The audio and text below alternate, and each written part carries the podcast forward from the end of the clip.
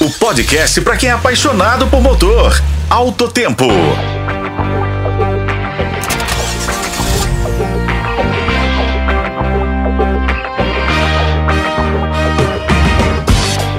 Olá, amigos de Alto Tempo, tudo bem? Hoje vamos falar sobre um assunto que andava meio esquecido: os salões automotivos.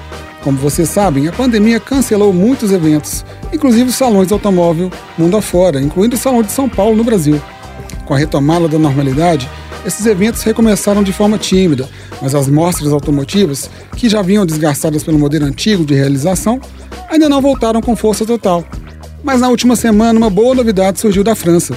A Renault anunciou que vai participar de todos os principais salões automóvel internacionais em 2024, incluindo o Salão de Genebra, na Suíça, e o tradicionalíssimo Salão de Paris, na França. A Renault entende que os salões de automóvel são importantes espaços de exposição dos principais avanços na atual transformação da mobilidade urbana.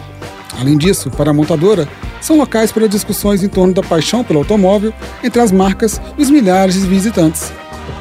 A Renault também informou que vai participar de todos os principais salões do automóvel nas regiões onde está presente, ou seja, inclusive no Brasil. Mas sobre o Salão do Automóvel de São Paulo, cogitado para voltar a ser realizado em 2024, nada foi dito ainda.